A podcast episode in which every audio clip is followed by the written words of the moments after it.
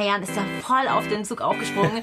Von Tim Ferriss zu Tony Robbins. Und David Goggins. Und ratet mal, wer jetzt in seinem Wahn von Selbstoptimierung seit über einem Jahr eiskalt duscht und nicht mehr warm duscht.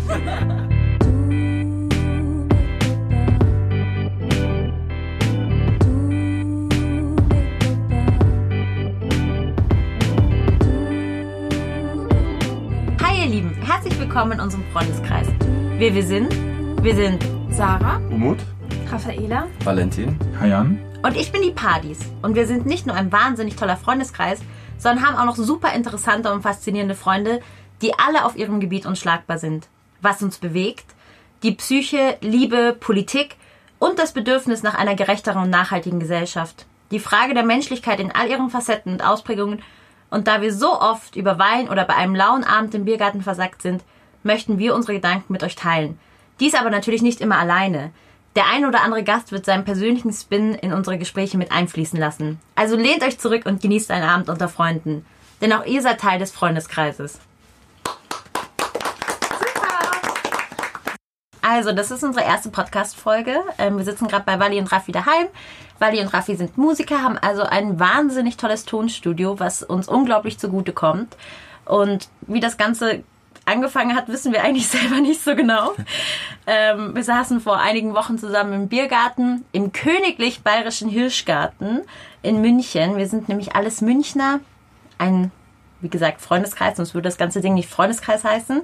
Und haben dann einfach gequatscht. Und es war so ein lustiger und so ein interessanter Abend, weil wir auch wirklich sehr viele ähnlich laufende Interessen haben und auch sehr, nicht nur politisch, sondern auch gesellschaftlich sehr interessiert sind, sodass wir ähm, uns dann irgendwie kurzerhand in einer Art Schnapsidee dazu entschlossen haben, einen Podcast aufnehmen zu wollen, weil wir auch alle leidenschaftliche Podcast-Hörer sind, immer wieder in verschiedenen äh, Genres, aber Raffi und ich zum Beispiel sehr gerne im True Crime-Bereich.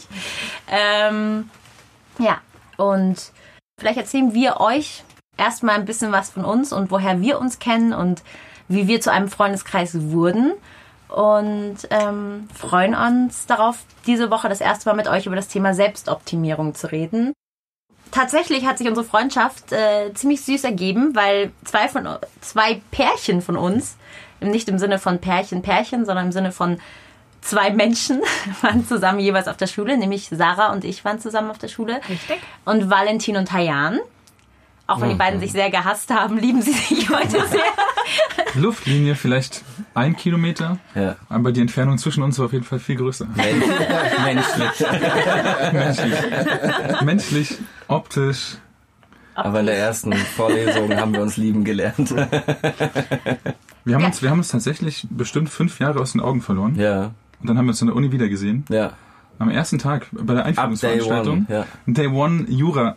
800 Leute, aber wir haben uns wie durch Schicksal wiedergefunden. In der letzten Gammelbank. hin. Dass sich die verstecken, die nicht wissen, ob sie hier richtig sind. Haben wir uns auf einmal nebeneinander gefunden. Und dann Genau. mussten wir uns, ein- weil wir uns erkannten, konnten wir uns nicht mehr aus dem Weg gehen. Ja. Gott sei Dank. Ach, süß, ihr beiden. So eine Bromance. Sarah und ich auf jeden Fall waren zusammen auf dem Gymnasium. Und dann ist jeder von uns auch einen getrennten Weg gegangen und wir, jeder von uns hat was anderes studiert, bis wir uns dann mal wieder über den Weg gelaufen sind bei einer Spendenaktion. Stimmt, Jahre ja, von der später. Uni. Ja. Richtig, richtig. Ja, Was habt ihr gesammelt? Hayan und Für ich die haben, Flüchtlinge. ja, haben Spenden für Syrien gesammelt. Das war zum Anfang vom Voll Bürgerkrieg. cool. Und ähm, dann kam die Sarah vorbei und sie so, wie Sarah halt so ist, sie so, ich kümmere mich hier drum. Was kann ich organisieren? Macht euch keine Sorgen, ich habe hier alles unter Kontrolle. Und ich so, okay, also jetzt läuft die Sache. ähm, ja, und so ist das Ganze losgetreten worden. Die anderen äh, Teilnehmer heute, Umut, Raffi, wir sind alle, also Hayan und ich haben uns dann auch an der Uni kennengelernt, weil ich habe mit Wally und äh, Hayan zusammen studiert und wir haben uns dann an der Uni kennengelernt, sind dann irgendwann mal unerklärlicherweise ein Pärchen geworden. Das nehme ich als persönlichen Angriff. Und dann kamen halt immer mehr Partner dazu. Also dann irgendwann mal äh, hat sich Raffaela an Valentins Seite gesellt und Umut an Sarahs Seite, ähm, die auch unser einziges verheiratetes Pärchen hier in der Runde sind. und heute sitzen wir hier. Äh, vielleicht müssen wir noch ganz kurz erklären, wie sozusagen, wie wir uns gedacht haben, dass der Podcast funktioniert. Und zwar ähm, hatten wir gedacht, dass immer einer sozusagen ein Thema mitbringt und sich vorbereitet und mega viel Recherche idealerweise da reinsteckt und die anderen eigentlich unvorbereitet kommen, sodass man halt einfach so ein bisschen wirklich so ein Gespräch zustande kommt, wie wenn man einfach in den Biergarten geht und sagt so, hey, heute habe ich das erlebt und die anderen reagieren einfach. Und äh, so ist mein Thema auch zustande gekommen, dass ich gesagt habe, okay, ich ähm, springe als erstes ins kalte Wasser und ich mache Selbstoptimierung. Und die anderen sind hoffentlich nicht vorbereitet. Ähm, Blanco. Okay. Ich bin, ein super, ich bin ein super Laie heute. Das werdet ihr schon im Gespräch erkennen. Okay. Also ähm, Selbstoptimierung, warum ich das gemacht habe erstmal, ähm, ist, weil ähm, ich weiß auch nicht, tatsächlich super viele Leute um mich herum sie, gerade dabei sind, sich selber zu optimieren. Also ich auch, also ich will mich da gar nicht mit rausnehmen. Ich habe ähm, angefangen jetzt ins Fitnessstudio zu gehen und bin so richtig drin aufgegangen und habe irgendwie jetzt einfach so voll, also wie man dann halt so wird, kauft sich Kleidung und Schuhe und whatever und alles halt irgendwie nur, um halt fitter und toller zu werden. Und äh, witzigerweise habe ich dann mal, mal mit meiner Chefin gesprochen und die meinte dann so, ja, Selbstoptimierung ist ja wie so, wie so eine Art Religion, so eine neue. Also das ist halt wie, also jeder hat so ein Thema, wo er halt besser werden will. Und ähm, das finde ich einfach super spannend, weil ähm, irgendwie gefühlt ja jeder, den man so kennt, hat so ein Thema, wo er sagt, okay, da könnte ich mich noch verbessern und das mache ich jetzt auch. Und ähm, wenn man jetzt in seinen Instagram-Feed schaut, ist halt auch so. Also jeder ist dabei, sich Smoothies grüne zu machen und irgendwie in der Früh laufen zu gehen und keine Ahnung. Also was mache ich nicht. Zu zeigen eigentlich. In der Früh laufen zu gehen. Diese ja. Menschen sind mir suspekt. Ja. Aber es gibt sie und es ist total, also ich finde es auch crazy. Auf jeden Fall habe ich mir ein paar Fragen überlegt, erstmal zum Einstieg und ähm, habe eine Frage und zwar, habt ihr denn schon mal irgendwie sowas gemacht, so eine Art Coaching oder Training, wo es wirklich so darum ging, so hey, ich habe da irgendwie ein Issue oder ich möchte irgendwie so, keine Ahnung, ich möchte äh, meine Stimme verbessern oder weil ich habe, warum ich jetzt Stimme sage, ich habe letztens ein, ein Video gesehen, wo jemand irgendwie ein Stimmcoaching gegeben hat, so, also ja, ich habe das schon mal gemacht, ähm, aber habt ihr denn sowas schon mal gemacht? Ja. Ja. ja. ich war vor gar nicht allzu langer Zeit bei einer ganz lieben ähm, Frau und ähm, habe einfach mal mit ihr, mit ihr gestartet und die macht Coaching tatsächlich. Also die macht mhm. das auch ähm, in Bezug auf Sport und ähm, aber auch ja Bewegung quasi. Und ich fand es unheimlich interessant und super spannend und es hat mir auch sehr viel gebracht, muss ich sagen. Und wie lange hast du das gemacht? Oh, das ging eigentlich ein paar Monate. Ähm, ich habe letztes Jahr, ähm, letztes Jahr um die Zeit, glaube ich, habe ich sie entdeckt. Und äh, dann bin ich einfach mal zu ihr hin und haben wir uns ganz nett unterhalten und haben gemerkt, wir sind auf einer Wellenlänge und kommen auch klar, weil das ist natürlich unheimlich wichtig, wenn man so ein Coaching macht. Und ähm, Genau, und mir ging es halt darum, ein bisschen mehr meinen mein Bewegungsapparat kennenzulernen und, ähm, und ähm, ja, meine, meine Blockaden, die ich halt äh, mhm. habe, mhm. zu lösen.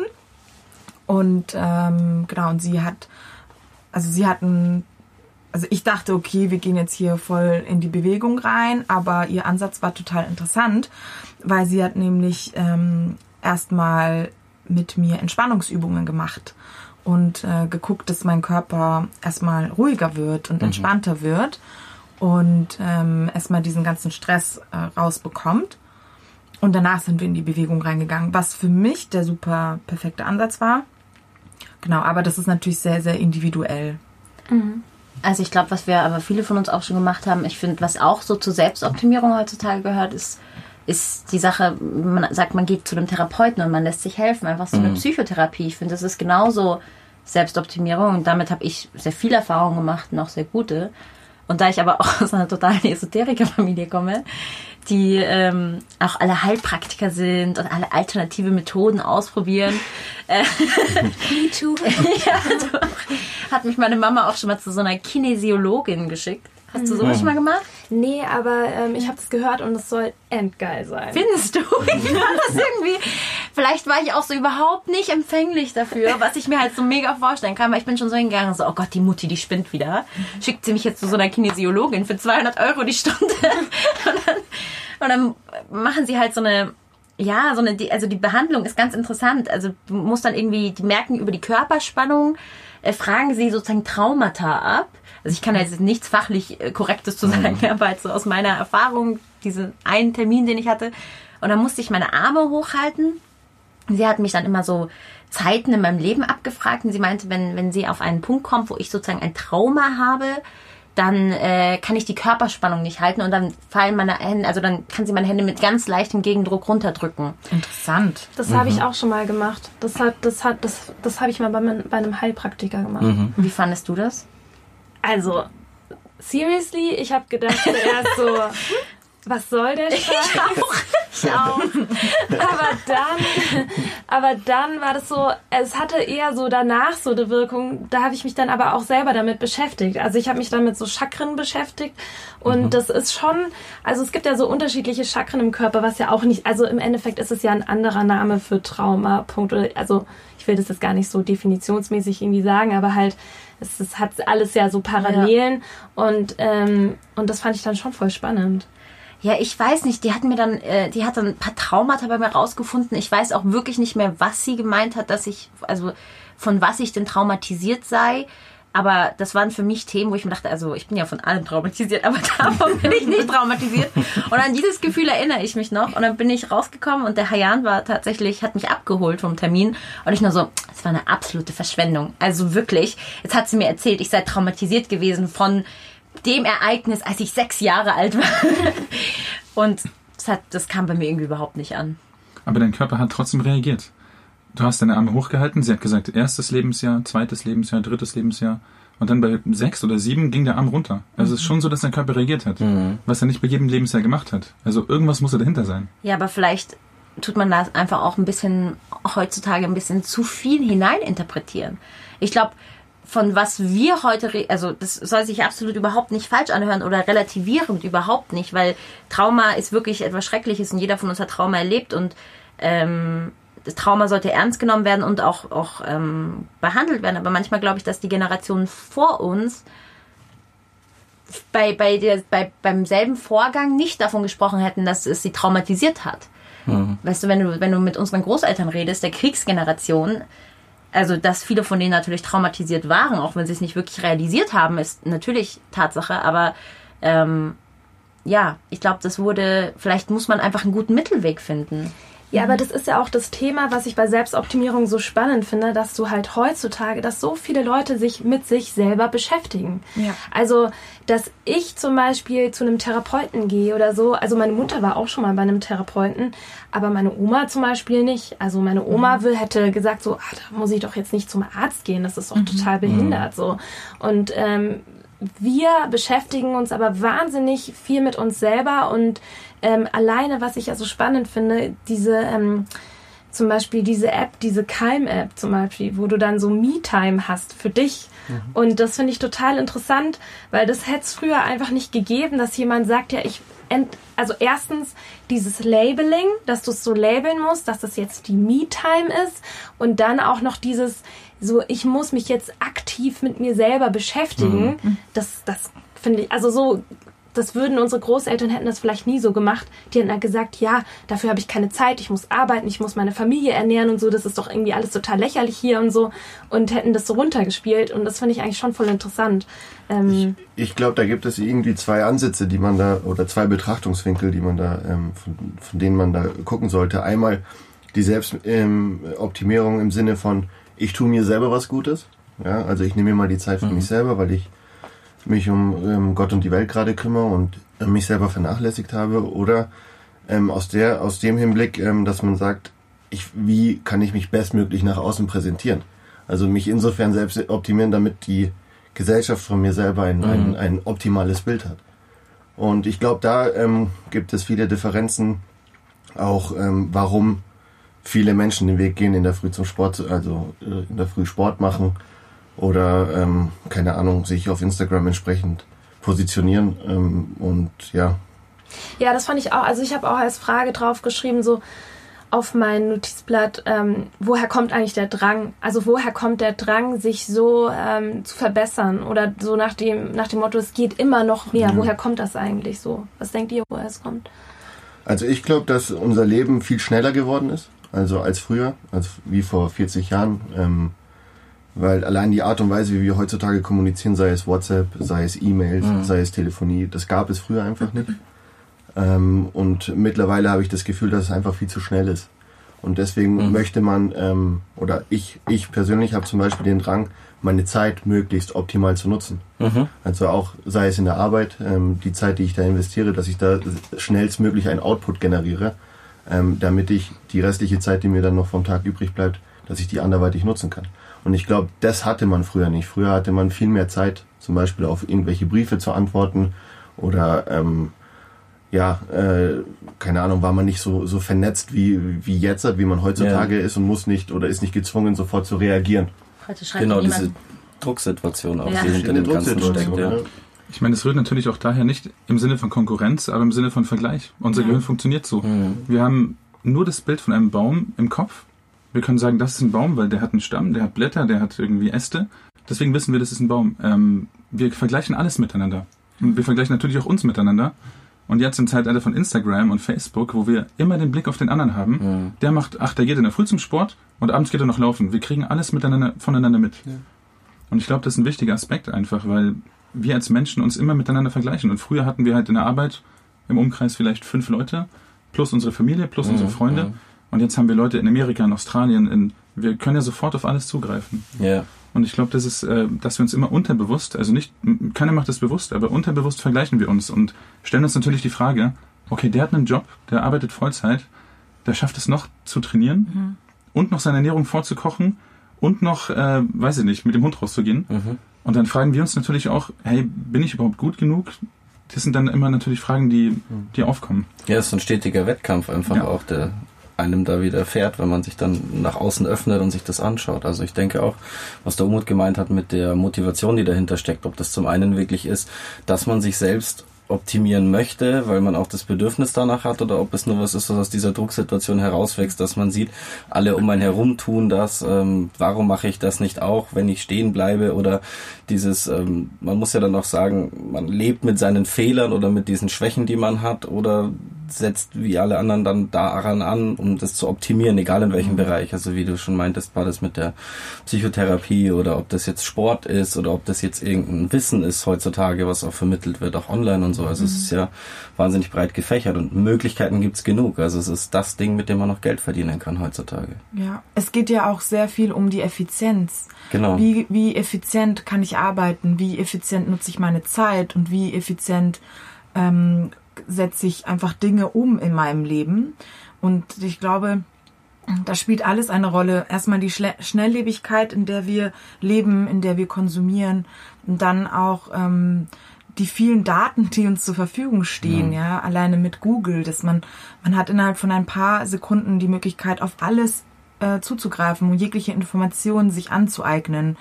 Und dadurch ähm, hat man natürlich auch selber den Anspruch und den Drang dazu, immer effizienter zu werden. Ich glaube, jeder von uns kennt die Situation, wenn man über ein Thema spricht oder ein Wort fällt, ähm, also Kinesiologie zum Beispiel, habe ich mich vorher nie damit auseinandergesetzt. Ich hatte sofort den Impuls, es zu googeln und, und mich zu erkundigen, was das eigentlich ist. Und es geht wirklich, äh, glaube ich, eben darum, dass man sich auch stetig weiterentwickelt und weiterbringt und sich auch den äh, der Umgebung einfach anpasst. Mhm. Ja, was ich total interessant finde, ist, weil natürlich es geht um Effizienz und so ein bisschen die ähm, ja, die, die Kosten-Nutzen-Rechnung so ein bisschen, die eigene persönliche, aber geht es nicht auch irgendwie darum, dass man halt glücklich wird? Also geht es nicht eigentlich darum, dass man im Leben einfach zufrieden und glücklich ist und ist zum Beispiel Selbstoptimierung ein Weg dahin, weil ich verstehe, Optimierung ist ja ein Prozess. Also ja. es ist was Dauerhaftes, was ich immer wieder, also du, du bist ja ständig im, in der Entwicklung, aber also kommst du überhaupt zu diesem Moment, wo du dann sagst, okay, und jetzt bin ich zufrieden? Weil dann kommt der Vergleich wieder okay, da geht noch was. Ich glaube, dazu kommt es eben nicht, weil wir einfach viel zu groß vernetzt, also viel zu weitläufig vernetzt sind. Es gibt immer Menschen, die was anderes haben, immer was anderes können. Und das Interessante ist doch eigentlich, dass wir auf unsere Schwächen regelrecht aufmer aufmerksam gemacht werden. Also wir sehen an, an der, anhand der Profile von anderen Menschen, die vielleicht erfolgreich sind, denen wir nacheifern, sehen wir, boah, der macht das, der macht dies, ähm, der ist ja automatisch erfolgreich und danach strebt man meines Erachtens dann auch. Und nichtsdestotrotz kommt dann die nächste Person, bei der man dann sieht, hey, die macht das aber auch nochmal anders, ja, oder der macht es nochmal anders und ähm, deckt dann automatisch nochmal eine Schwäche von sich selber auf. Und deswegen ist es, glaube ich, meines Erachtens so, so ein Teufelskreis, der dann gar nicht ähm, im Sinne eines gesamten Glückes führt, ja, sondern eher nach dem Streben, also nach dem Stre also nach dem Weg des Strebens nach Glückes, ähm, aber es zu ein- keinem keinem Ende kommt eigentlich, sondern es ist eigentlich wie so ein Hamsterrad. Ja. Aber waren wir, waren dann die Generationen vor uns glücklicher als wir? Das wollte ich auch gerade fragen.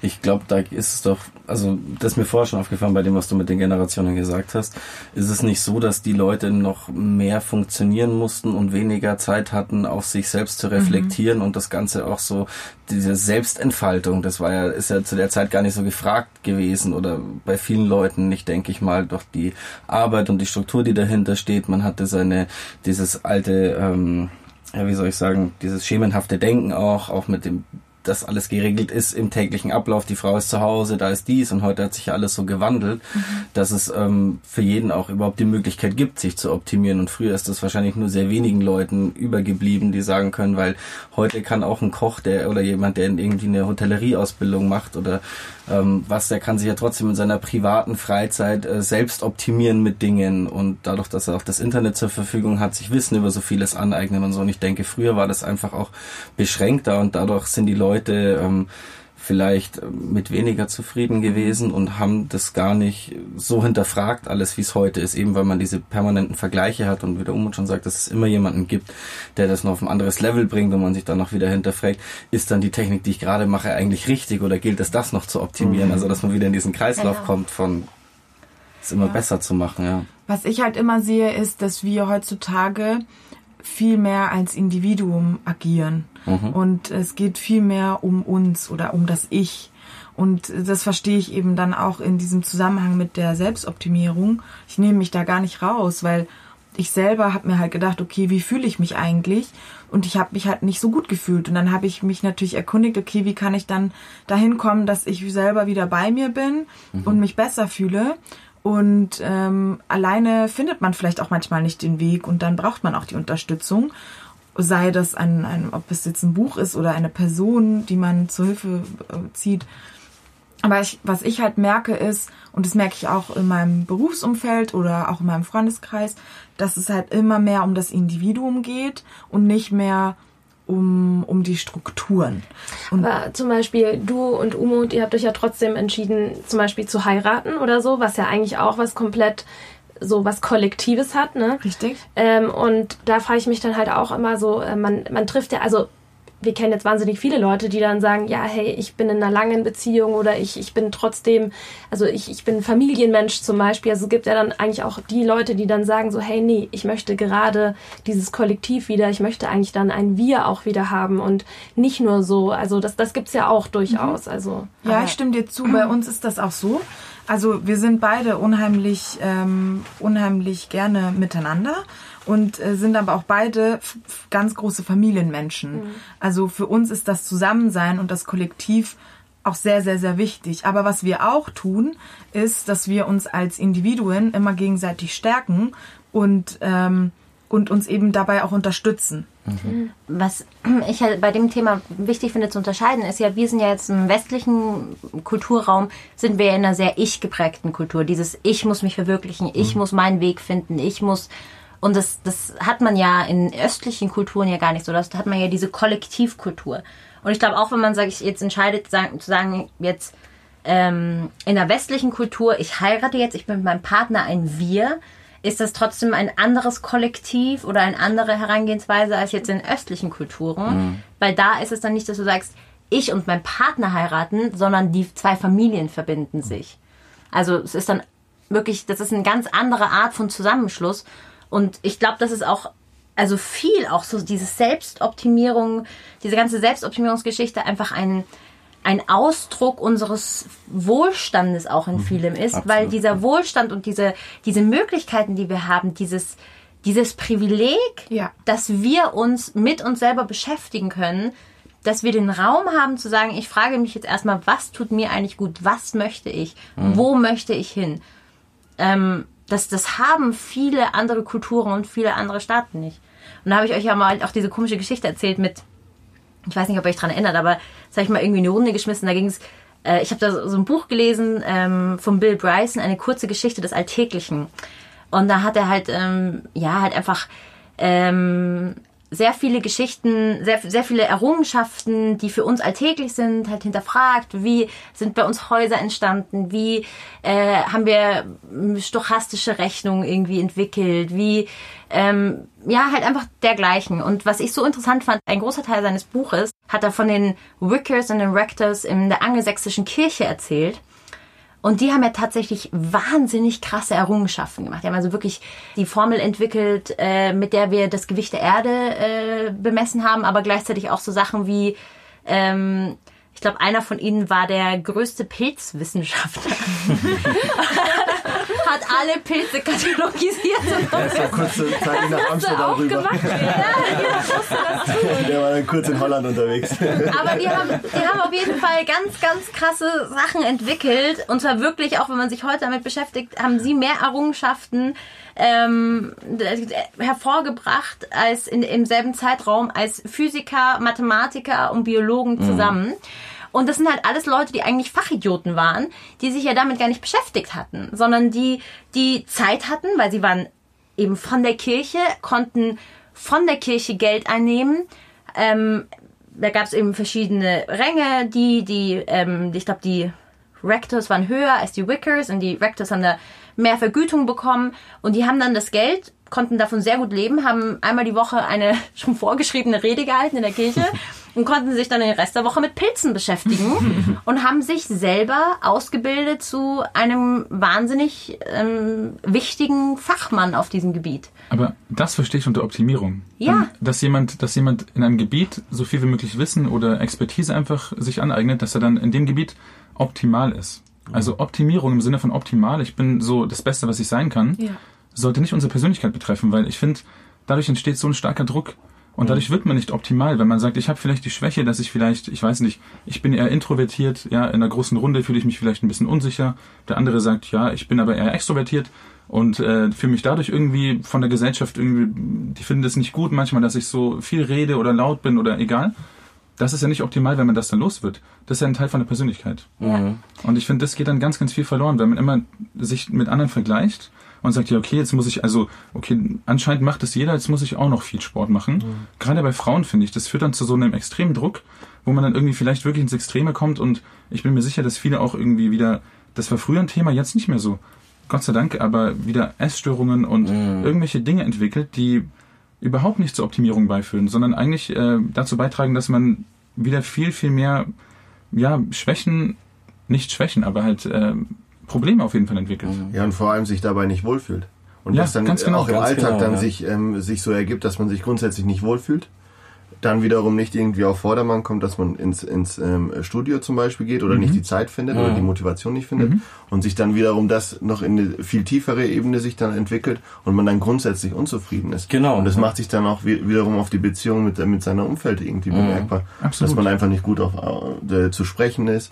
Ähm, ja, und, und irgendwie auch in einer gewissen Form traurig durchs Leben geht. Das ist eben diese Negativspirale. Ich glaube, deswegen ist Depression auch so ein großes Thema äh, im, im Bezug auf Selbstoptimierung, weil ähm, wenn man sich mal überlegt, dass die Leute immer danach streben, besser und immer besser zu werden und immer weiterzukommen und diesen Druck einfach auch für sich selbst immer aufbauen, das ist ja klar, dass man dann diese teilweise richtig utopischen Ziele überhaupt nicht erreichen kann. Die sind ja teilweise überhaupt nicht erreichbar. Und äh, dann in, in Kombination mit diesem Druck, der dann möglicherweise auch von außen auf einen einbricht, ähm, der innere Druck, immer dieser, dieser Vergleichszwang, der dann halt auch wirklich ganz tragisch in diese depressiven ähm, Züge dann verfallen kann. Und das finde ich eben das das Erschreckende, dass wir, ähm, ich habe ja vorhin gesagt, es geht immer mehr um das Individuum, aber es geht immer mehr darum auch, wie kann ich noch besser werden, wie kann ich noch toller werden. Man verliert so ein bisschen sich selbst aus, mhm. aus dem Blickwinkel. Und das finde ich so erschreckend, ähm, dass es eigentlich gar nicht um einen selbst geht, sondern mehr darum, wie man sich darstellen kann ja. und wie andere einen sehen. Ganz genau, und das ist, glaube ich, die, die Hauptfrage, warum? Also nach dem Warum. Mhm. Warum mache ich Sport? Mache ich das irgendwie, um diesem ganzen Druck standzuhalten, um auch mitzumachen, um dann auf meinem Instagram-Profil irgendwie coole Sachen hochzuladen? Ähm, oder mache ich das wirklich nur einfach, um für mich persönlich zu sagen, ich will gesund sein, ich will irgendwie, äh, ja, in Anführungszeichen auch mir neue Herausforderungen stellen jeden Tag? Und darum geht's. Ich glaube, es ist die Frage nach dem Warum. Also wenn ich das aus dem Grund mache, zum Beispiel, mir wurde oftmals gesagt, ähm, wir hatten so einen Kurs im Referendariat, ich habe Jura studiert, und da wurde mir von einem Richter gesagt, ich rede undeutlich und ich soll mal so einen Korken nehmen und damit üben, dass ich sprechen übe. Das war mir vorher noch nie bewusst. Mhm. Und da habe ich dann, äh, als ich dann vor Gericht mal war und dann reden musste, hatte ich dann immer das Gefühl, oh Gott, red deutlich, red deutlich, red mhm. deutlich. Also darauf aufmerksam zu werden, finde ich, birgt auch so ein bisschen die Gefahr, dass man dann viele Schwächen an sich selber entdeckt, die man vorher gar nicht kannte. Ähm, natürlich im, im Bereich Beruf ist es vollkommen in Ordnung, aber auch das überträgt sich natürlich dann auf alles. Aber ich finde zum Beispiel, mhm. also da bin ich schon so ein Mensch, dass ich, dass ich dankbar wäre, wenn jemand dann zu mir, wenn mir dann jemand zum Beispiel eine Übung geben würde und sagt, hier, versuch das mal und dann kannst du deutlicher sprechen, weil zum Beispiel mir wurde immer gesagt, meine Stimme ist zu hoch, wenn ich mit Leuten mhm. spreche. Oder dass wenn ich im, wenn ich zum Beispiel argumentiere oder streite, dass ich dann halt irgendwie so eine nervige Stimme annehme und dann. und dann Valentin kam das von dir? Nein. Was? und äh, ich war also, raus. also Übrigens, du hast eine nervige Stimme. und äh, für die Zuschauer, die pitch ich später runter.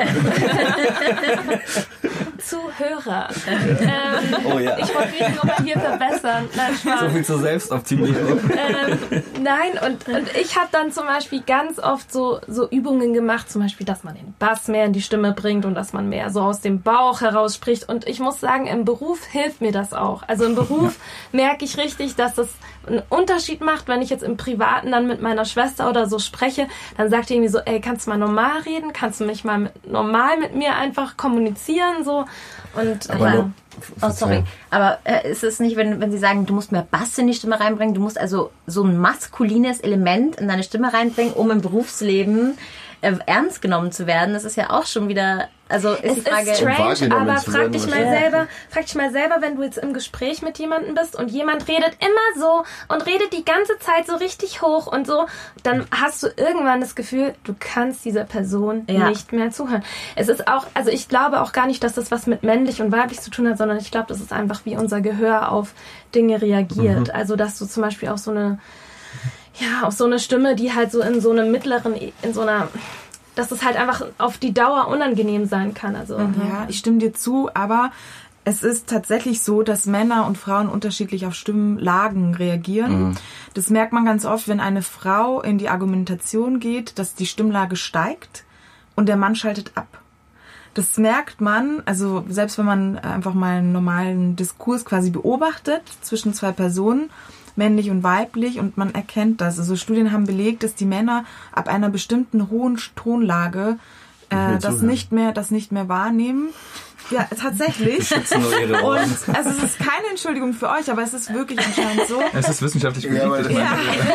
Wir können da auch nichts für. Ja, das hat sich halt über Jahre so entwickelt. Ich meine, das ist evolutionsbedingt, glaube ich. Einfach mal, dass wir das nicht schon das aber, aber über Jahre ich meine, aus. Was ich, was ich damit sagen wollte, ist, also ich war dann dankbar in dem Moment, dass ich, und ich glaube, das ist ja auch das, was du gesagt hast, wenn es ums Beruf geht, dann ist es was anderes, wie ja. wenn ich dann die ganze Zeit persönlich denke, oh Gott, mache ich jetzt was genau, falsch. Das kam vielleicht mhm. falsch rüber. Also ich war, ich war dem auch dankbar, weil ich das noch nie bemerkt habe. Ja. Zumindest nie, es wurde mir nie bewusst, es wurde mir auch noch nie gesagt. Aber das finde ich auch in Ordnung. Dir wurde doch immer gesagt, ja. dass du so eine angenehme Stimme hast. Von der so. Stimme hatte ich immer positives Feedback, aber nicht von der Aussprache und von der Art und Weise, wie ich rede, wie ich manche Sachen sage. Mhm. Und das wurde mir da bewusst. Dann dachte ich mir, okay, das muss ich mitnehmen. Mhm. Aber das hat dann dazu geführt, dass ich unsicher wurde.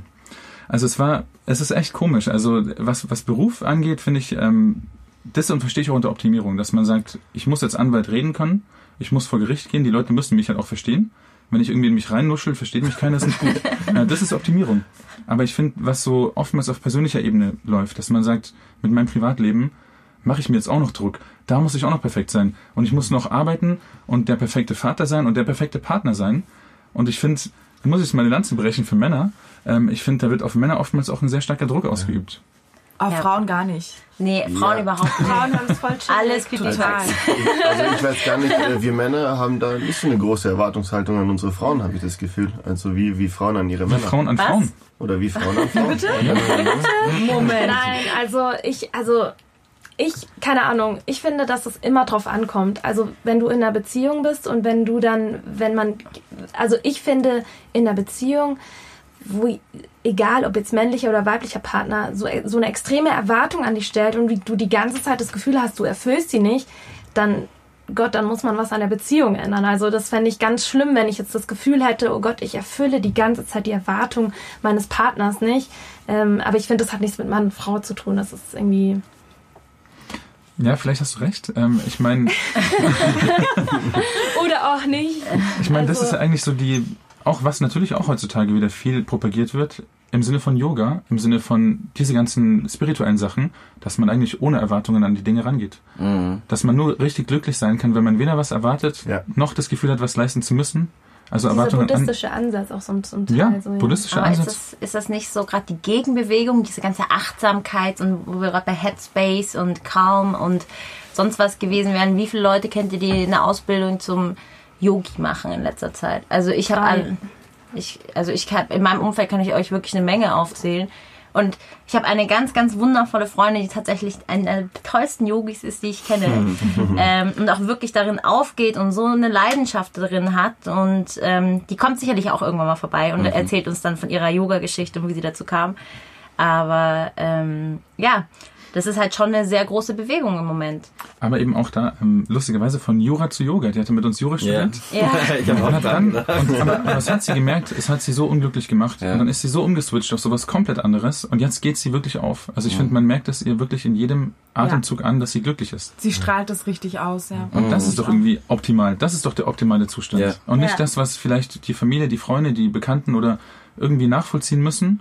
Oder auch halt erwarten. Ja, jetzt muss sie das durchziehen, äh, Studium und dann muss sie das und der Weg ist der richtige. Aber ist das nicht genau konträr, also gegenläufig zum Selbstoptimierungsthema, was man sonst so in den sozialen Medien propagiert sieht und dieses ganze und jetzt mach Absolut. Sport und jetzt mach einen tollen Abschluss und finde ich auch, ähm, insbesondere ähm, muss ich hier schon lassen, dass sie ihren eigenen Weg einfach gegangen ist. Ja. Ja. Sie hat sich da gar nicht ähm, großartig da, ähm, beeinflussen lassen, was um sie herum, glaube ich, passiert oder was auf Instagram oder auf den anderen Social Media Kanälen da passiert, sondern sie ist einfach ihren Weg gegangen, ohne darüber großartig nachzudenken, sondern sie ist ihrer Leidenschaft nachgegangen. Sie hat etwas Genau. gefunden, was sie erfüllt, wo- worin sie sehr viel Spaß hat und glücklicherweise ist es auch jetzt so ein Trend, ja, der, der sich da, ähm, so ein Megatrend mehr oder weniger, der sich in der Gesellschaft entwickelt hat, dass sie das auch anbieten kann und davon auch leben kann. Ja. Glaube ich, das, das ist nochmal so ein Mehrwert für sie und ähm, äh, auch noch ein großes Privileg für sie, dass sie ihre Leidenschaft zum, zum Beruf gemacht hat. Das Ja, ist ich- auch das Mega-Privileg. Ich denke auch, dass das doch jetzt in dem, wie wir drüber sprechen, doch so ein bisschen die Frage ist mit der Selbstoptimierung, weil zum einen haben wir vorher gesagt, dass es dieses äh, Streben nach mehr ist oder nach dieser Verbesserung des Selbst irgendwo, was einem aber auch dann ähm, zu viel Druck auferlastet werden kann mit der Zeit und man dadurch in diese Negativspirale kommt. Es kann dir aber eigentlich genauso passieren und ich habe so für mich das Gefühl, dass das irgendwie so der Weg wäre der Selbstoptimierung auch für mich, dass man durch dieses Ausprobieren und durch dieses Ganze irgendwie so filtert für sich seinen Weg und das eigentlich gar nicht so konträr ist. Also so wie ihr das jetzt verstanden habt, dass es so gegenläufig ist, sondern dass es vielleicht so ein Produkt auch aus dem Ganzen ist, weil auch das, was man bei Facebook sieht und bei Instagram und so, dass die Leute es, viele zeigen halt klar, weil keiner macht sich gerne angreifbar. Die meisten zeigen nur die schönen Seiten von sich und dem Leben und das baut bei anderen wiederum Druck auf. Nur damit die das halten können, ist ja die Frage, ob die auch so happy sind, wie sie das darstellen oder ob das nur eine Fiktion ist. Und zum anderen ist es doch dann gut, wenn man irgendwie sich ausprobiert, wenn man sagt, gut, der macht das so, ich habe dem jetzt gefolgt, jetzt macht das ein anderer so, soll ich die Technik, aber man findet so irgendwie so einen Weg für sich und kann dann daraus ja auch sagen, hey, äh, mir reicht ein gewisser Anteil an Sport in der Woche, weil ich habe gemerkt, ich habe mit Sport angefangen, habe mich wahnsinnig reingesteigert, war viermal die Woche im Sport und jede Woche und es gab nichts anderes mehr als das, bis ich gemerkt habe, dass es vielleicht auch nicht die richtige Dosis für mich ist, also so ein Ausprobieren auch der Dinge, was einen ja dann wieder selbst optimiert. Und dann auch dieses, ähm, dass man was glaube ich ganz wichtig und was auch viel Anklang findet, ist, dass wenn man man auch über die negativen Seiten davon spricht, und das machen immer noch viel zu wenig Leute, wie sie da hingekommen sind, erstmal auch ähm, sehr viel einstecken mussten und sehr viel negative Erfahrungen machen mussten in dem Ganzen, bis sie zu dieser Selbstoptimierung von sich gekommen sind. Also Auf jeden Fall. ja, Also ich glaube eher, dass es auch in der Regel um ein Gleichgewicht geht. Ja. Also ähm, insofern, dass man Optimierung, also im ersten Sinne, wenn ich Optimierung höre, dann denke ich mir, ich muss eine Sache richtig gut machen. Mhm. Ja, jetzt muss ich mich darauf so fokussieren, dass ich meine ganze Zeit da reinstecke. Mhm. Aber im Umkehrschluss habe ich, wenn ich so viel Zeit da reinstecke, habe ich umso weniger Zeit für was anderes. Und in der Regel ist, ist es dann vielleicht die Frau oder die, ähm, oder die Freunde oder die Arbeit vielleicht, die dann darunter leidet. Und dann merkt man wiederum, okay, das funktioniert nicht so ganz, also muss ich wiederum da wieder ein bisschen Zeit rausnehmen und in eine andere Richtung denken. Ich glaube, dieses Optimale ist mehr oder weniger ein Gleichgewicht aus allem, wo man sich Genau. dann wohlfühlt. Ganz genau. Ja. Und Ja. ich glaube, man ist am optimalsten, wenn man einfach bei sich selber ist. Ja. Ja, Wenn man einfach voll. das Gefühl hat, ich mache das, was, was mich glücklich macht. Ich mache das, wo ich nicht muss, wo keiner von mir was verlangt und ich keine Erwartungen erfüllen muss und auch an mich selber keine großen Erwartungen habe, sondern einfach nur, wie sich's anfühlt, wie ich bei mir bin, auch im Thema Genau. Therapie oder Thema, ich weiß nicht, Sport oder egal was. Ähm, da, wo ich bei mir selber bin, da bin ich wahrscheinlich auch am glücklichsten. Ja. Ich muss mal kurz was reinwerfen. Ähm, Hayan redet darüber gerade nicht, aber er ist ein sehr großer Freund von Selbstoptimierung. Und er ist ein Selbstoptimierung? großer Freund von, es gibt ja diese ganzen Gurus jetzt, Mhm. die jetzt irgendwie hier irgendwie dein besseres Selbst dir verkaufen und Hayan ist da voll auf den Zug aufgesprungen. Von Tim Ferriss, Tools of Titans Ja. zu ähm, Wim Hof zu Tony Robbins. Und David Goggins. Und ratet mal, wer jetzt in seinem Wahn von Selbstoptimierung seit über einem Jahr eiskalt duscht und nicht mehr warm duscht. Ja, aber er ist, er ist äh, in sich ausgeglichen. Also das merkt man dem Hayan auch Ja, an. ja, voll. Also du bist wirklich die Ruhe selbst. Du hast, bist selbst optimiert. Du, du hast auch den Eindruck, dass du alles unter Hayan Kontrolle hast und dass du 2.0. voll im, voll im Leben stehst einfach. Ja. Und dass du auch glücklich bist. Ja, du bist mit dir, du bist mit dir im Reinen.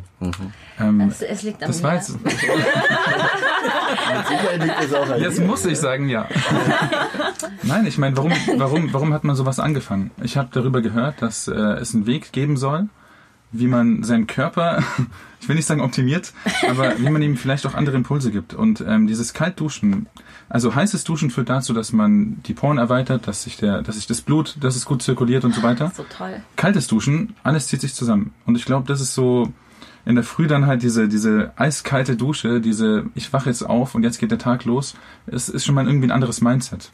Als vielleicht dieses gemütliche, ja, äh, ich dusche heiß und ich komme heiß aus der Dusche und das ist alles kuschelig und so, sondern ich muss, Das finde ich gar nicht Ich mal so muss schlecht, die- diese kalte Mhm. Dusche, weil das dann wie so ein Impuls wirkt, so ein Start. Genau, ja. ja. So, ich habe jetzt diese Kälte gespürt und Ja. jetzt starte ich in den Ja. Tag. Das ist gar nicht mal so Man muss schlecht. bei ihm aber sagen, er macht das nicht so, wie man das, wie vielleicht manche andere das machen, so ein bisschen kneipen. Sie duschen entspannt und dann duschen sie sich kalt ab, bevor sie rausgehen.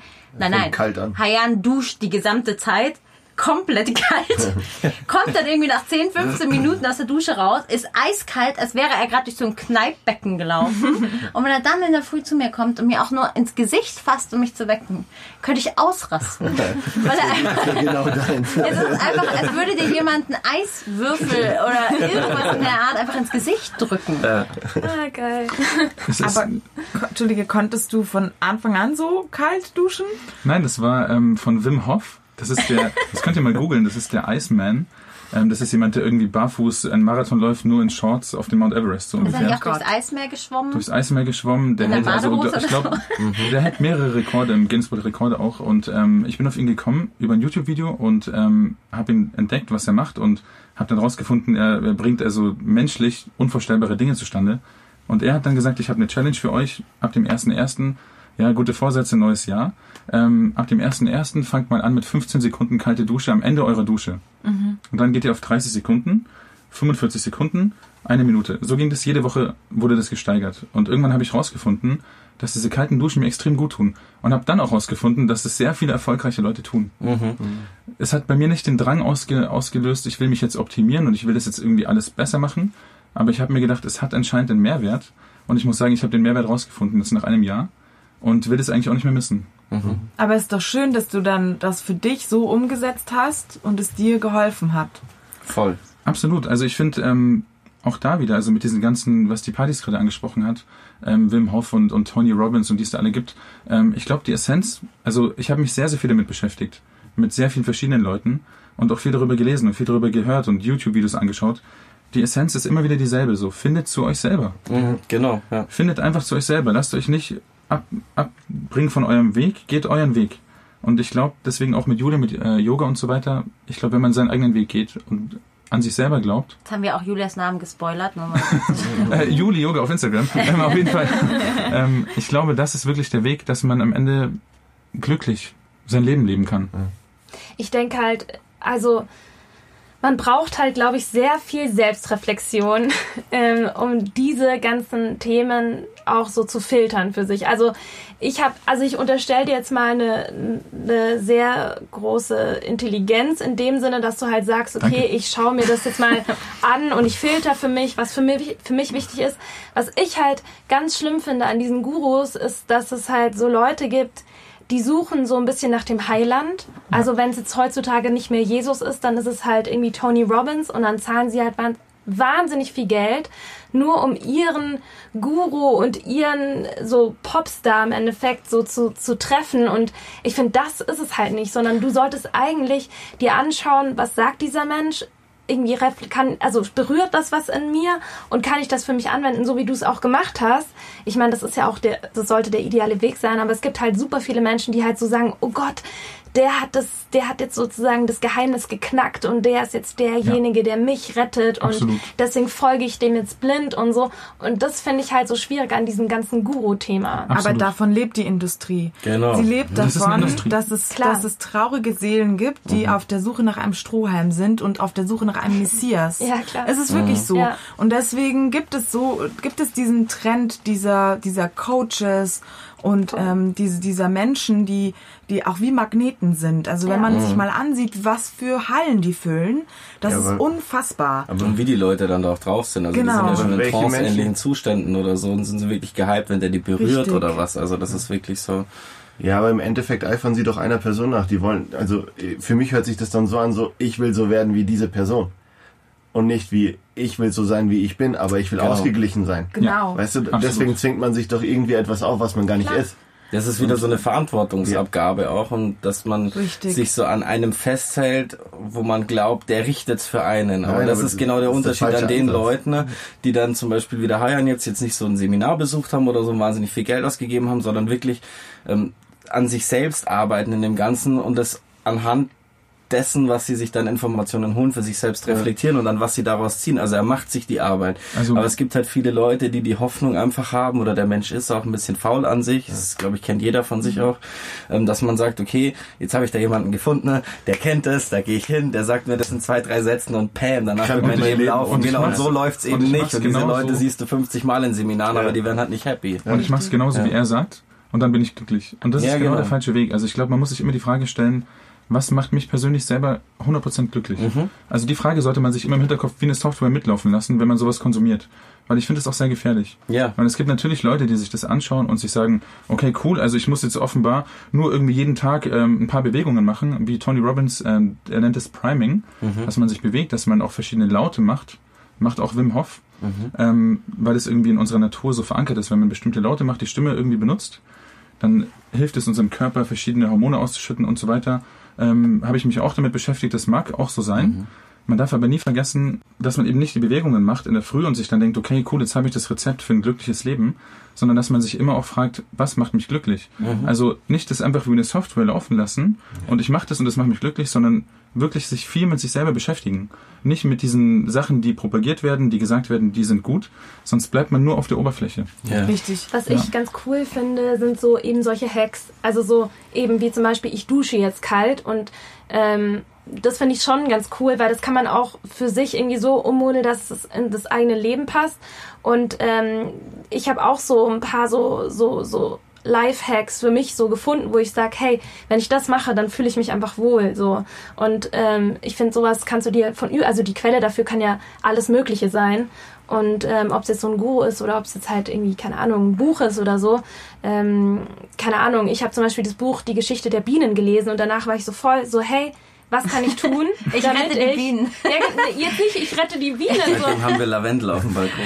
Ja, aber nee, aber jetzt mal wirklich. Und das hat für mich so ein Change bewirkt, dass ich gedacht habe, so hey, was kann ich jetzt tun, damit ich irgendwie was zurückgebe so. Und das war einfach nur so ein Impuls und dann habe ich für mich was umgesetzt, was mich jetzt auch nicht viel gekostet hat so. Also so das ja, es war einfach. Aber das Schöne war ja, dass es von Herzen kam einfach.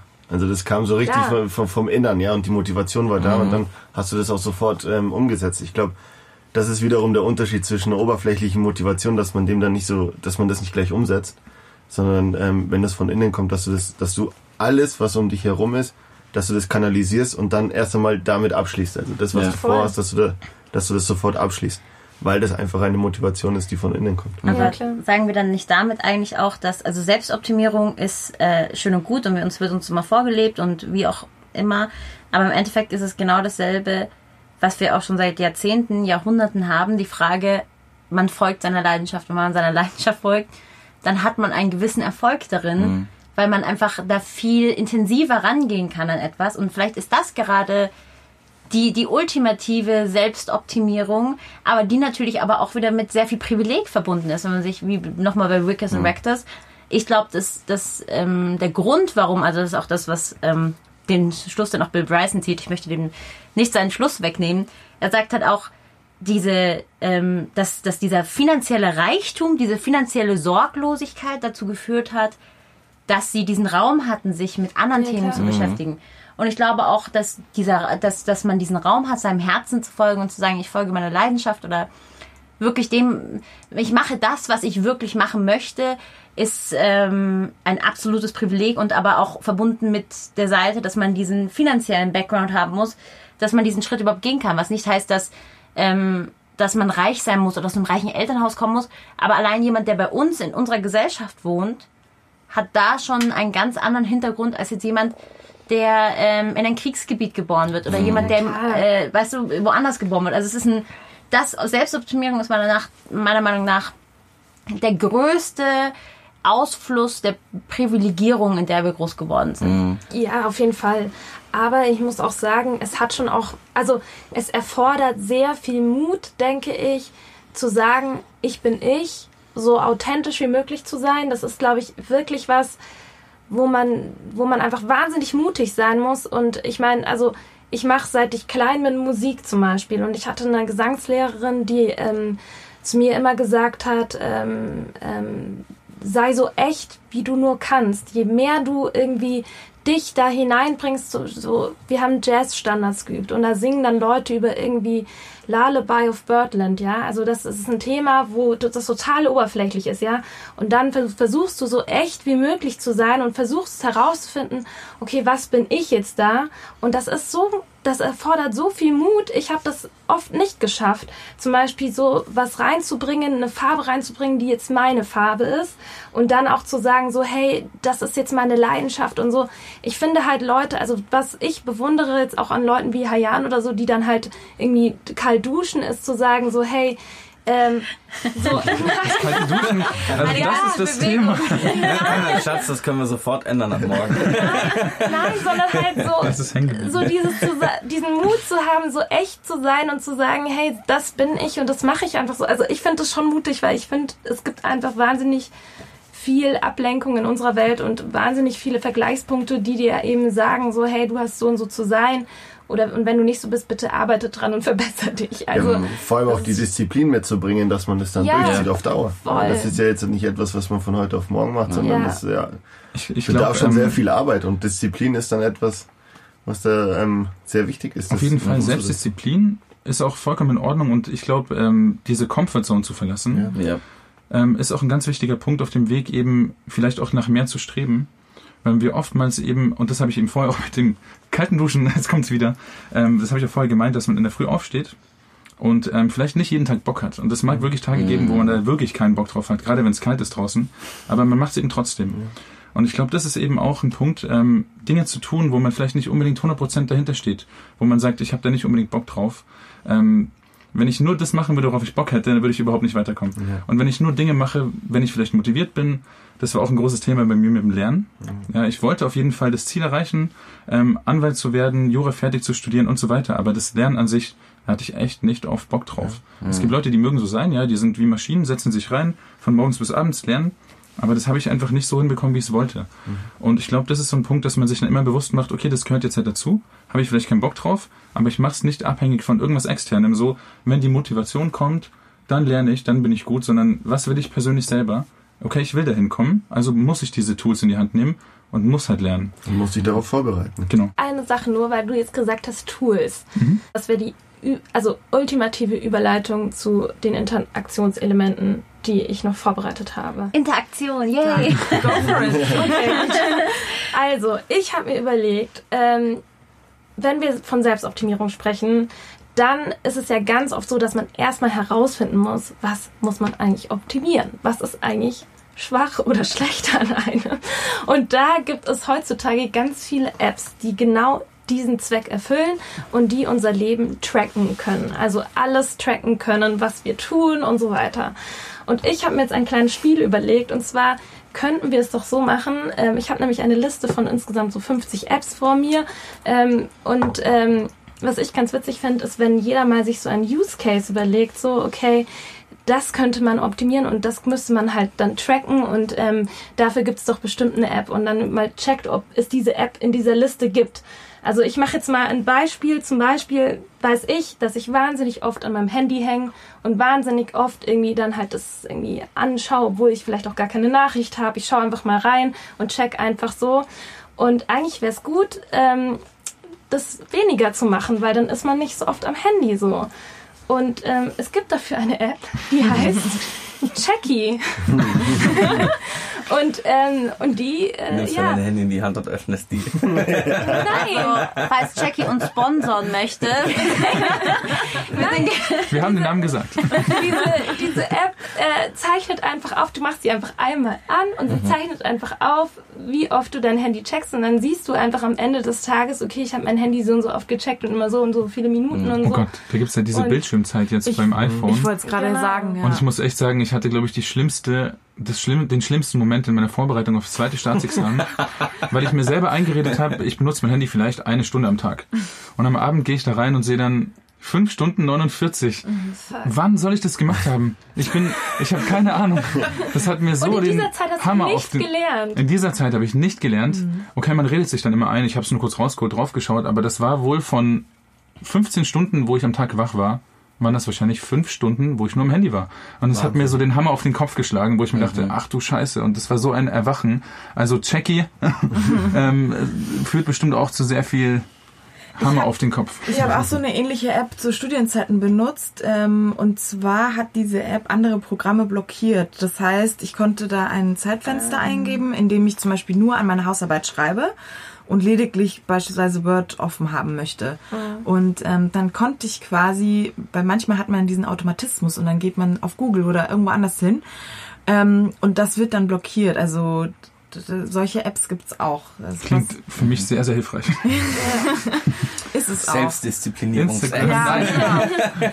Also es gibt hier unterschiedlichste Kategorien. Es gibt Gesundheit, ähm, generell Life und dann Technology. Also was halt wahnsinnig Travel. interessant ist, sind so, so diese ganzen Kalorientracker. Weil wenn man sich ich ein bisschen mehr mit Ernährung auseinandersetzt, äh, dann fragt man sich natürlich über kurz oder lang, okay, was konsumiere ich eigentlich und mit was ist das ganze Zeug gefüllt? Und es gibt, ähm, ich hab, bin dann auch auf eine App gestoßen, die das Ganze unheimlich einfach macht, indem man einfach nur den Barcode nur noch scannt und gar nichts mehr eintippen muss. Ähm, und das ist natürlich auch ein, ein Tool der Selbstoptimierung, weil dadurch wird es erleichtert zu sehen, was, was führe ich meinem Körper zu, aus was für Bestandteilen besteht dieses Produkt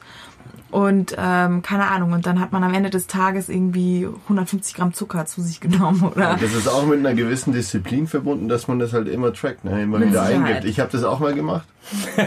Fünf Tage. Und dann habe ich ähm, gemerkt, so okay, jetzt habe ich es wieder vier Tage vergessen. Ja. Ach, ist doch einfach weniger. Ja, ich habe es dann einfach mal darauf Also, reduziert, dass ich weniger esse. Hast du nicht hineingehört Nicht und mehr so viel Chips oder ohne sowas App geht auch. Ja. Also die App, die jetzt hier in der Liste steht, heißt Lose It. Lose it, Die, okay. genau. Interessant. Ja. Also, ich glaube, eine der erfolgreichsten ist aber zum Beispiel mein Fitnesspal. Rob, Genau, falls das mein ist- Fitnesspal uns das- sponsern möchte. das ist die, die ich ist gerade nicht erwähnt habe. Irre. Wisst ihr, was so Die hat mir eine der Hai angezeigt. Wisst ihr, was so eine witzige App ist, die hier auch drin ist, was ich so witzig finde? Die heißt Pooplog. Oh mein Gott. Ratet mal, was mir- man mit der machen kann. Ja, den nicht- Toilettengang. Oh mein Wie Gott. oft man am Tag auf die Toilette geht. Und auch wie und so. Also du Echt? kannst tracken, Wow. wie dein Poop Wie war deine Konsistenz? Dann geht's also zurück. 6. Januar 2018. Uh, das war ein guter Tag. Das eine Mal Weißt du warst du auch? ziemlich verschwenderisch. Du nimmst vier Blatt anstatt nur drei. What the fuck? Da gibt es aber eine Poop-Community wahrscheinlich, da, wo man sich vernetzen kann und Freunde finden kann. Und die da Fotos irgendwie posten, so, Ja. warst du ein stolzer Oh, Haufen oder wie? Also in letzter Zeit ist mir, ist mir verdächtig oft das Buch Darm mit Charme über den Weg gelaufen. Hashtag Ja. stolz. Hat, Absolut. Ja. hat das einer von euch schon mal gelesen? Ja. Der Herr Jan. Darm mit Ja, ich habe es gelesen. Ja? Natürlich der Herr Jan. Ist es empfehlenswert? Es ist Ja, empfehlenswert. mega. Es hält sich, glaube Ja. ich, seit, seit also gefühlten fünf Jahren in den Ja, Top Ten der ja. Spiegel-Bestsellerliste. Und äh, damit Charme, aber ich muss sagen, auch sehr, sehr viele Aufschlüsse ähm, über unsere Gesundheit. Also, Ja. Ja. Ja, die hat das interessant in den Zusammenhang gestellt, finde ich. Definitiv. Auch. Also, Also ein richtig gutes Buch. Okay. ja. Ich habe schönen Kron und habe das mal geschenkt gekriegt und dachte mir am Anfang, ist ein guter Witz. Aber war das Buch, war das Buch ganz interessant, wirklich. Hat es dir ja. geholfen? ja, schon. Also es ist halt wieder so, muss halt für dich rausfinden, individuell, was einem da hilft. Weil Also Poop-Blog hole ich mir jetzt auf jeden Fall. nachdem, nachdem ich schon äh, noch eine App, aber klingt sehr, sehr schön. Ähm,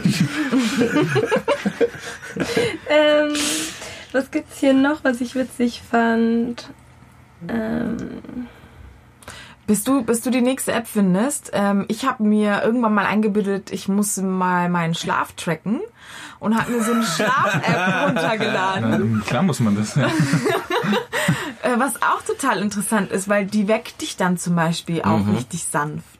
Also sowas, sowas gibt's auch in Bezug auf Selbstoptimierung. Ja, dass du so eine das bei mir wiederum-. Genau, in so einem, du in stellst eine Wegzeit ein geweckt, und, und diese App ähm, merkt an Bewegungen beispielsweise, ähm, ja, in welcher, in welcher Schlafphase du dich befindest und weckt dich dann ganz sanft in, in, in, den der Tag. Richtung, Genau. Da ähm, ist, also so eine App hatte ich auch und ähm, die hat dann nur dafür noch, noch für viel mehr Druck gesorgt bei mir, weil die dann auch noch angibt, wann du ins Bett gehen solltest. Oh. Und äh, wenn die dann irgendwann sagt, du solltest jetzt ins Bett gehen, damit du deinen Schlaf holst Ja. und du noch irgendwie völlig aufgedreht bist, dann weißt du schon, okay, dass es nicht funktioniert jetzt und du am nächsten Tag einfach nicht ordentlich aufwachst. Aber auch da kommen wir zum Thema Disziplin, ähm, weil das kann man ja lernen. Ja, also Man ich kann bin ja- jemand, der einfach viel zu spät ins Bett geht. Ja, ich aber. Schatz, das kannst du auch nicht. lernen. Du Ich kannst, pack's nicht. Doch.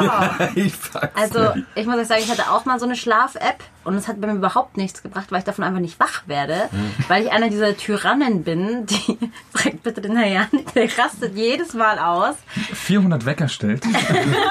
500 Mal Aber Snooze wirklich, drückt. teilweise im 5-Minuten-Takt. Die Das Wecker mache so ich aber auch. Ich 9, gebe 9 und zu. 10, Also das kann man 9 und optimieren. 20, Oh mein Gott. 30. Das ist endschlimm. Und dann kommt das immer auch. noch das Snooze dazu. Und dann so, Ich muss, ich muss um 7 Uhr aufstehen, also stelle ich mir den Wecker auf 5.20 Uhr, 5.30 Uhr, 5.40 Uhr, 5.45 Uhr, 6 Uhr, 6 Uhr 10, 6 Uhr 15. Und dann snoost du sie in unterschiedlichen Intervallen und dann ist Und es dann so, dass sie irgendwann alle zwei Minuten Ja, und irgendwann hast du dann den Partner Snooze auch noch dabei. Ne? Geht's rund im Bett. Aber man kann vielleicht mal feststellen, dass das Tool Nummer 1 zur Selbstoptimierung dann eigentlich unser Handy ist. Weil wir eigentlich über Ja. alles Apps haben. Ja. Ja. Wir nehmen unser Handy zum Schlafen und wir nehmen das für irgendwie, wie gesagt, die ganzen äh, Poop-Blog. Aber es ist ja immer unser Handy. Das Ja. stimmt. Aber dadurch wird es uns ja auch erleichtert.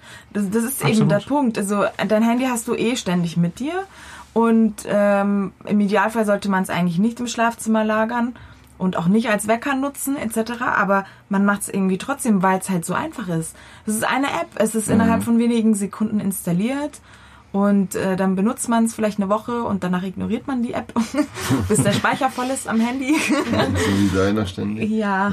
Ähm, Ich habe keinen Menschen im Leben gesehen, ja, oder keinen Menschen getroffen, der dessen Handy jedes Mal voll ist. könnte vielleicht an den 600 Fotos von Sarahs Junggesellen von letzter Woche liegen. Durchgehend voll und jedes Mal regt sie sich darüber auf. Ich kann schon wieder nichts machen, mein Handy ist voll. Ich habe diesen Stick, da tue ich alles drauf, aber es ist immer noch voll. ja, irgendwie. Aber hast du das Bild gesehen von 1997? Und wir reden hier nicht über wenig Speicherplatz. Das sind 128 Gigabyte Speicherplatz. Das ist jetzt nicht wenig. Aber also für alle Zuhörer und Zuhörerinnen, ich plane gerade unsere Hochzeit und das ist auch mit viel Fotos und viel Content verbunden. ähm, die, die, das kann ich dann auch hoffentlich bald äh, loswerden. Aber ja, ich habe. Was, den Content oder? Oder den Mann. ich, nein, ich meinte eher den Speicherplatz auf meinem Handy, den ich wieder freischaufeln kann. Aber ja, es ist, ähm, es ist wirklich ein Problem. Das ist auch etwas, was ich an mir optimieren möchte. Und zwar mit weniger Fotos klarzukommen oder ähm, auch mit weniger Apps und ähm, weniger Dingen, die ich halt konsumiere am Tag. Ja, auch die ganzen Zeitungsartikel und alles, was ich halt lesen möchte, was ich mir irgendwie bookmarke. Das nimmt natürlich auch Speicher. Und alles, ja. eigentlich alles das, was man in seinem Kopf vielleicht dann auch hat, spiegelt sich im, im Handy wieder. Das fand ich immer total erschreckend. Also ähm, was ich da interessant finde, ist so eine Art, also was mir passiert ist, weil ich hatte genau das gleiche, jetzt nicht mit Speicherplatz, aber mit, dass ich weniger konsumiere am Ja. Tag. Das ist eine ganz klassische Suchtverlagerung. Ich hatte ähm, das Problem, dass ich End of Netflix geschaut habe, also wirklich extrem.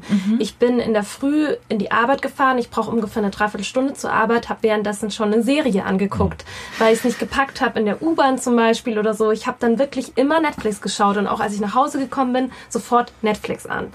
Dann irgendwann habe ich halt gesagt, okay, es geht so nicht weiter. Erstmal habe ich es komplett übertrieben. Ich hatte Netflix, ich hatte Sky, ich hatte Prime, ich hatte Audible, äh, Spotify, Apple Music und so weiter. Es war dann irgendwann too much und dann habe ich einen Podcast gehört von Miss Moneypenny, die gesagt hat, als Frauen, ihr müsst finanziell unabhängig sein, ihr müsst euch optimieren und müsst sozusagen weniger, wenn ihr so Abos laufen habt, müsst ihr die kündigen. Dann habe ich auf einen Schlag fast alles gekündigt. Netflix konnte ich nicht kündigen. Das hat nicht funktioniert. Und dann habe ich aber angefangen, weniger Netflix zu schauen auf jeden Fall, aber habe halt angefangen, Podcasts zu hören.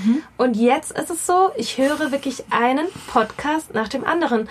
Wenn ich allein zu Hause bin, dann höre ich Podcasts nicht mehr. Es ist ganz, also es ist wirklich krass geworden und halt, ich weiß nicht, was ich machen soll. Jetzt, jetzt ist es halt so, ja, jetzt höre ich weniger Podcasts und dann ist halt die Vorstellung, ich bin hier alleine und äh, nichts ist und alles, ich bin einfach, es ist einfach still. Dann kommst du mit so der Stille nicht klar. Furchtbar, Oder? also ganz schlimm. Es geht nicht. Ganz schlimm. Ich brauche meine tägliche Dosis. Es geht nicht ohne. Nee. Du hast Aber dein das- Methadon gefunden. Ja. Aber das ist doch auch total interessant, dass man gar nicht mehr wirklich klarkommt. Also ich kenne das. Ich, ich Ja. brauche das auch immer um mich herum, dass irgendwas läuft. Also sei es der Fernseher, sei es irgendwie Ja. YouTube, was ich mir gerade anschaue. Aber es ist doch eigentlich total weird, dass man nicht mehr mit einer Stille klarkommt. Ja. Aber ich Oder Also, dass man, sich, dass, man, selbst. dass man sich einfach mal hinlegt und sich mit sich selber auseinandersetzt und mal gar nichts drum herum laufen. Aber na, das ist das, was wir besprechen mit der Ja, das ist doch Selbstoptimierung. Wahnsinn, Weil im ja. Endeffekt hörst du durch diese ganzen Prozesse in dich hinein und findest entweder das, mit dem du weiterkommst, oder du scheiterst daran und kommst dann in diese Spirale. Also. Ich finde es halt total interessant, dass man das automatisch mit einer Langeweile verbindet. Also diese Mhm. Ja, Ruhe, absolut, ja. Dass man nicht entertained wird. Oder dass man das Da Gefühl hat, jetzt gerade seine Zeit zu verschwenden, dabei ist es eigentlich Ja. gar keine Da habe ich neulich ein, ein äh, YouTube-Video angeschaut von einem, der sich auch selbst optimiert hat. Und zwar hat er festgestellt, er steht in der Früh auf, nimmt seinen Laptop, stellt ihn neben den Herd, wenn er sich Frühstück macht, schaut sich ein Video an. Dann fährt er in die Arbeit, da hört er sich irgendwie auch noch einen Podcast an und so. Er hat festgestellt, dass er immer irgendwas konsumiert. Dann hat er gesagt, okay, jetzt muss ich das ändern. Und jetzt optimiere ich mich selber. Ich muss mich jetzt zwingen wieder, dass, dass ich aushalte, wenn mir langweilig ist. Dann hat er sich verschiedene Aufgaben gestellt und hat zum Beispiel die schlimmste Aufgabe, die ich, also die krasseste Aufgabe fand ich, er hat eine Stunde lang die Uhr beobachtet Boah. und hat auf den Sekundenzeiger geschaut. Wow. Man hat gesagt, es hat eine Woche gedauert, bis er diesen Reiz aushalten konnte, mal keinen Reiz zu haben. Er hat auf die Uhr geschaut, hat den Zeiger beobachtet, wie er tickt, eine Stunde lang. Und er hat gesagt, es hat ihm sehr, sehr, sehr geholfen. Aber was für einen Mehrwert soll das gebracht haben? Dass er, dass er Außer, dass der, man danach, es ist doch wie so einem Albtraum. er hatte, er hatte Konzentrationsprobleme, Ja. weil er, sobald er irgendwas gelesen hat, den Reiz hatte, ich muss aufs Handy schauen und ich muss irgendwie ein YouTube-Video anschauen oder irgendwas, Okay, ja. verstehe. Er konnte ja. sich nicht konzentrieren. Und Und hat gesagt, Einwirkung. Ganz genau, und das hat scheinbar eine Woche gedauert, bis man wieder sich dazu bringen kann, dass man sich richtig konzentriert. Auch vielleicht auf Dinge, auf die man nicht so Bock hat, wie zum Beispiel eine Stunde auf die Uhr zu schauen. Wahnsinn. Aber das ist schon krass. Also, ähm, ja. Das ist schon, also das muss ich mir mal anschauen, das Video, weil bei mir ist es sehr ähnlich. Also ich bin auch, ich habe mein iPad, das ist so mein ständiger Begleiter, so ich nehme das überall hin mit, so. Was ein bisschen ekelhaft ist irgendwie, aber irgendwie so gefühlt nehme ich das wirklich überall mit und es ist halt irgendwie immer dabei und keine Ahnung. Es ist eigentlich krank, ja, aber das ist wirklich. Aber ich habe das Gefühl, halt, ja, wenn ich nichts, wenn ich nichts neben mir habe, das ist einfach ganz schlimm für mich. Dass irgendwas ganz fehlt. schlimm, ja. also auch, auch, äh, das wurde uns auch gesagt in der Vorbereitung auf Staatsexamen, wir sind halt immer gewohnt, dass wir einen Reiz bekommen vom Handy. Und wenn wir dann das Handy weglassen in der Prüfung, ist unser Gehirn nicht mehr gewohnt, keinen Reiz zu bekommen. Ja. Und dann fühlt sich so was an, als würde was fehlen, als würde irgendwas komisch sein. Unser Gehirn sucht dann danach, was ist jetzt komisch, was ist anders. Also dieses so keinen Reiz zu haben, was eigentlich der Normalzustand sein sollte, ist für uns zum Nicht-Normalzustand geworden. Ja. Also ich ähm, habe jetzt für den Abschluss mir noch ähm, zwei Zitate überlegt. Also ich habe ähm, so einen ganz interessanten Artikel gefunden im Business Punk und ähm, da hat ein Coach tatsächlich selber drüber geschrieben, so über diesen Selbstoptimierungswahn. Und ähm, der hat ähm, zwei Zitate gehabt, die ich echt ganz cool finde. Ähm, und zwar geht es da um ein Eichhörnchen und ich würde es euch einfach mal kurz vorlesen. Ähm, das Eichhörnchen klettert den allerhöchsten Baum hoch, um die allerbesten Nüsse zu pflücken. Und oben angekommen sieht es, es gibt noch größere Bäume. Das lokale Optimum fühlt sich so lange wie ein Maximum an, bis wir sehen, was noch alles gehen könnte. Das fand ich total spannend, das ist von Matthias Maul. Und ähm, der, das fand ich einfach super spannend, dass er halt so gesagt hat, ja, du bist halt so lange in deinem Modus, das empfindest du eigentlich so als das, da- das ist eigentlich ganz angenehm so. Und dann bist du irgendwann mal in dem Moment eben, wo du halt siehst, okay, ah, die machen so und so und dann erst denkst du, okay, da muss ich jetzt hin. So. Das finde ich eigentlich super spannend. Und das zweite war, ähm, weil genau dieser Artikel, der hat sozusagen abgeschlossen damit, ähm, dass er gesagt hat, so der Redakteur von Business Punk, weil das war so eine Art Kommentar, der Redakteur von Business Punk hat ihm jetzt noch geraten, zum Abschluss so ein paar Hinweise Richtung Selbstoptimierung an die Leser zu senden und so. Und er hatte eben genau zwei, und zwar den ersten, auf den Fels in der Brandung kacken die Möwen. Und der zweite sei ein Eichhörnchen. Wegen dem ersten ist es eigentlich so, wenn du der Fels in der Brandung bist, dann bist du halt, du hast so einen festen Zustand erreicht. Der Zustand, der mag zwar ganz gut sein und so, und du bist für andere Menschen da, aber so gesehen bist du ein Fels. Du bewegst dich nicht, du stehst einfach nur da. Und dann irgendwann merkt man so, äh, irgendwie kann ich mich gar nicht weiterentwickeln. Deswegen so, da kacken die Möwen drauf irgendwie, weil auch viele Leute das auch nicht wertschätzen. Und das mit dem Eichhörnchen ist sozusagen der Hinweis, so das Eichhörnchen ist die ganze Zeit in Bewegung. Dann macht es vielleicht kurz Pause, aber dann sammelt es wieder Nüsse und ist die ganze Zeit sozusagen, es ist, ist die ganze Zeit irgendwie am Rumlaufen und am Suchen. Und so ist eigentlich so dieser lebendige Zustand, den man ja eigentlich gerne hätte, so dass man einfach lebendig ist und immer wieder schaut und sucht und guckt. Ähm, und das ist ja eigentlich ganz spannend. Und dann ähm, geht es auch jetzt nicht darum, dass man möglichst hoch oder möglichst weit, sondern einfach nur dieses einfach in Bewegung bleiben so und das fand ich eigentlich ganz cool. Also Finde ich Und sich auch. ausprobieren. Und einfach auch über Grenzen hinausgehen, auch über gedankliche Grenzen. ja, Ich fand das am Anfang gar nicht mal so schlecht, als du gesagt hast, ja, dass das Eichhörnchen bis zu einem bestimmten Punkt äh, klettert, ehe es dann irgendwo einen viel höheren Baum sieht. Auf der einen Seite strebt man dann nach dem höheren Baum, auf der anderen Seite ist es dann wiederum eine Barriere, die man sich dann wiederum aus dem Kopf löscht. Und ähm, merkt, dass es doch noch weitergehen kann. Aber auch bei, in Zeiten von Social Media gibt es überhaupt noch lokale Maximums oder leben wir nicht alle in einem global. globalen Maximum? Ja. ja, das stimmt schon, aber äh, vielleicht ist dann eher das Ziel, dass du dein lokales Maximum wieder findest. Dass du dann eher schaust, okay, ja, ähm, die Welt ist groß und ich habe äh, theoretisch ist alles möglich, aber was ist denn in meinem Wirkungskreis, also auf das, was ich direkt Einfluss nehmen kann, was ist denn da eigentlich möglich? Und da denkt man dann vielleicht trotzdem noch so, oh Gott, das könnte ich ja nie schaffen und dann schaffe ich es zum Beispiel trotzdem so. Und vielleicht den Blick auf den, auf den höheren Baum im Auge behalten, aber sich trotzdem auf die Schulter klopfen, dass man vielleicht auch den kleinen Ja, äh, erklommen hat. Ja. dass man das nicht, ich finde, man, man ja reicht. Ja. hat immer diesen, diesen Drang zu sagen, Ja. okay, es muss mehr gehen und noch besser und noch größer und noch schöner. Aber man kann sich auch ruhig mal auf die Schulter klopfen und sagen, hey, das habe ich eigentlich bisher ganz gut gemacht. Ja, Selbstbewusstsein. Dass man Absolut. sein Selbstbewusstsein fördert, ja. Richtig, dass man bei sich bleibt einfach. Ich glaube, der Schlüssel zu, zum, zum Erfolg ist dann tatsächlich, dass man bei sich selbst, dass man sich selbst kennt und stolz auf sich selber ist und ähm, eben weiß, was man auch geschaffen hat und dass man für sich selbst auch reicht. Vielleicht. Mhm. ja, und nicht ständig an sich selber zweifelt. Ja, Also auch die dieser, dieser Zweifel, diese Selbstliebe, dieser Respekt sich selber gegenüber, dass man sagt, hey, du hast es bis hierhin gebracht, es ist toll, wenn du dir die Zeit äh, mit ähm, Zeit nimmst, ähm, dich mit etwas anderem zu, zu beschäftigen, dann wirst du auch in der Lage sein, das zu, zu schaffen, ja. Mhm. Also das war so das Thema Selbstoptimierung. Ähm, wir haben, glaube ich, so relativ viele Aspekte be besprochen. Ähm, und ich finde, es ist nach wie vor ein spannendes Thema. Ähm, und ich bin auch dankbar, dass man so unterschiedliche Meinungen einfach immer hört und dass man einfach, ich, also ich werde jetzt für mich mal kalt duschen ausprobieren. Ich hole mir die App Poopblock. ähm, von daher ähm, vielen Dank. Habt eine schöne Zeit und lasst es euch gut gehen. Genießt das Wochenende. Servus. Tschüss. Ciao. Werde auch du Teil des Freundeskreises und hör dir regelmäßig unseren Podcast an. Und wenn du magst, adde uns auf Instagram, Facebook und Co. Bis bald!